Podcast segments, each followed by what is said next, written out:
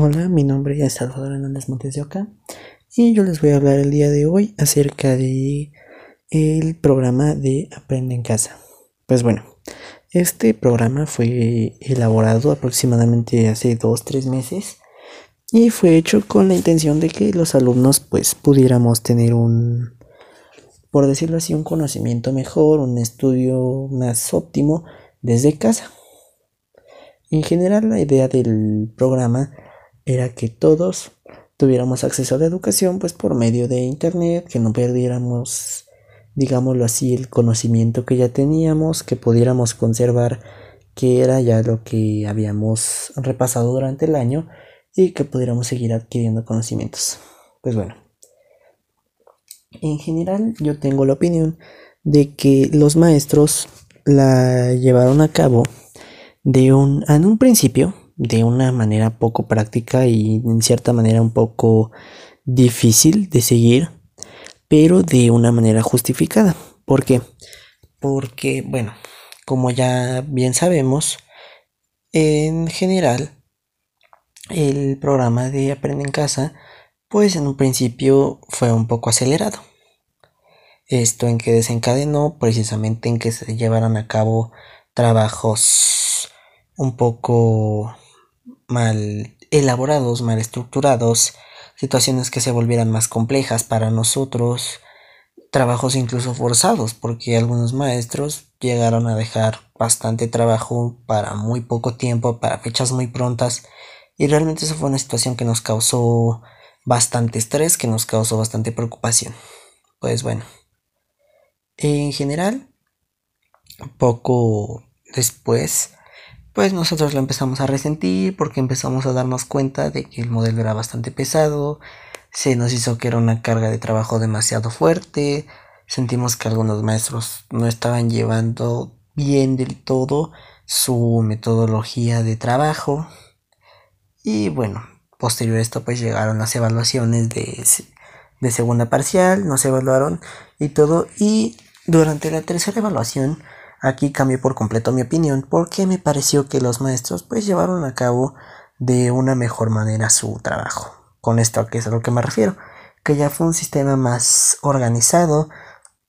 ya fue un modus operandi más más estructurado, ya teníamos mayor forma dentro de los proyectos, ya se asemejaba un poco más a lo que era nuestro trabajo en general desde la desde la, la escuela. Entonces, pues evidentemente, obvio, no se puede negar. También hubo algunos días en, en los cuales la carga del trabajo seguía siendo bastante pesada, días en los cuales pues seguía resultándonos algo complejo el hecho de que se hiciera tal o cual cosa. Y así son bastantes cosas varias. Y bueno, en general, pues sí puedo decir que el proyecto después de la segunda mitad de, desarrollo del mismo, pues se hizo ya un poco más, más cómodo para todos. Y pues bueno, o sea, insisto también, en un principio pues cuando el proyecto no marchó de maravilla, cuando el proyecto fue un poco malo, por decirlo así, estaban en cierta medida justificados debido a que mm, en general pues ningún maestro estaba acostumbrado a trabajar con plataformas por internet, ningún maestro había tenido que estar en una situación así en la cual solo pudiera tener contacto con sus alumnos por medio de redes sociales, por medio de aplicaciones de estudio, o sea, realmente está justificado en cierta forma el hecho de que se hayan tomado malas decisiones en un principio, insisto, por ese mismo motivo, por el hecho de que a final de cuentas tanto para ellos como para nosotros pues era algo nuevo, realmente nadie estaba acostumbrado, nadie estaba adaptado a una forma de trabajo de como la que se tuvo que manejar por la cuarentena. Ahora, lo que no me pareció del todo y lo que realmente sí estuve completamente en la oposición fue la cuestión de las clases vía televisión es decir, englobando todo, la primaria por televisión, telesecundaria, telebachillerato, etc. Siento que estos fueron un poco innecesarios, por llamarlo de alguna manera. Siento que fueron un poco de más. Porque realmente al ver los, los contenidos que se manejaban en las clases, al ver los, la forma en la cual se llevaban a cabo, o sea, realmente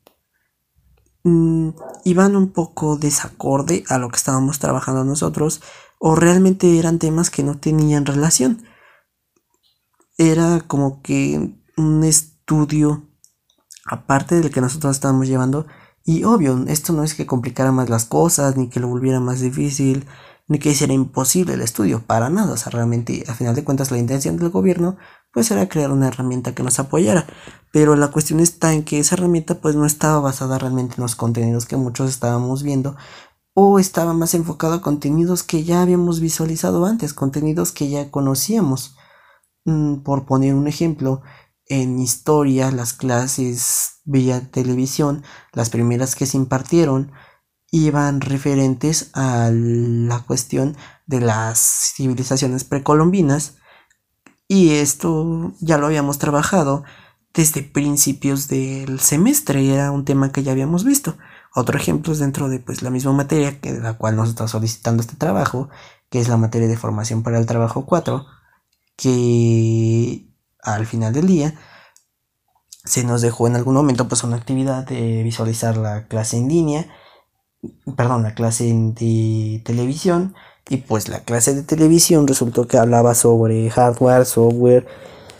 este, dispositivos de entrada, salida, cosa que ya habíamos visto incluso en años anteriores, cosa que algunos habíamos visto desde secundaria, cosas que realmente ya sabíamos, no eran cosas enfocadas del todo a las materias que ya habíamos visto. Ahora, por otra parte,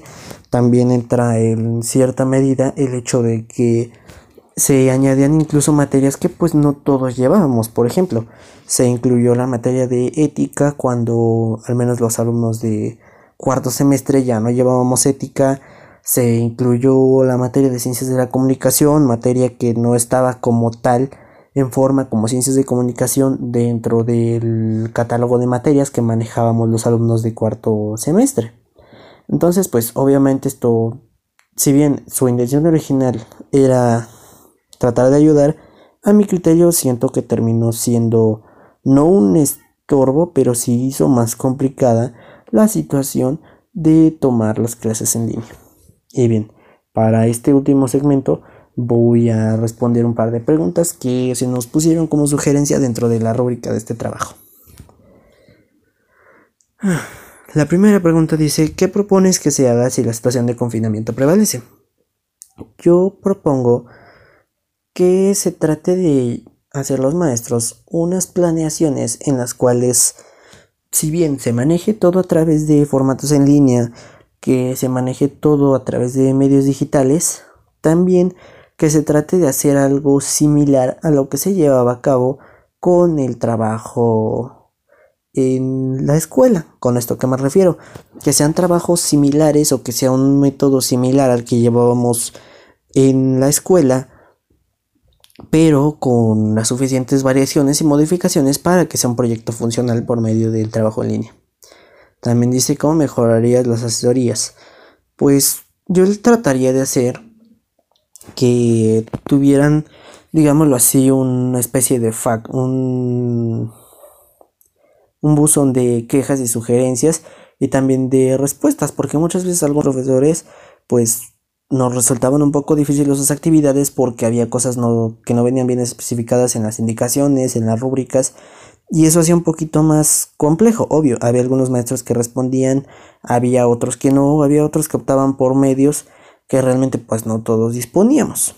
Y ahora, la última decía, ¿cómo propones que sean las evaluaciones? Yo propondría que se lleven a cabo por medio de trabajos que conlleven un cierto grado de englobar los conceptos que vimos, ya que si intentamos hacer alguna evaluación por medio de línea como tal de preguntas y respuestas, siento que sería un poco difícil, ya que pues como tal ahorita es un poco difícil que razonemos los trabajos, únicamente los estamos llevando a cabo como una acción automática. Y bueno, pues yo con esto me me despido, yo con esto cierro mi, mi parte de este mini podcast y espero que haya sido de su agrado.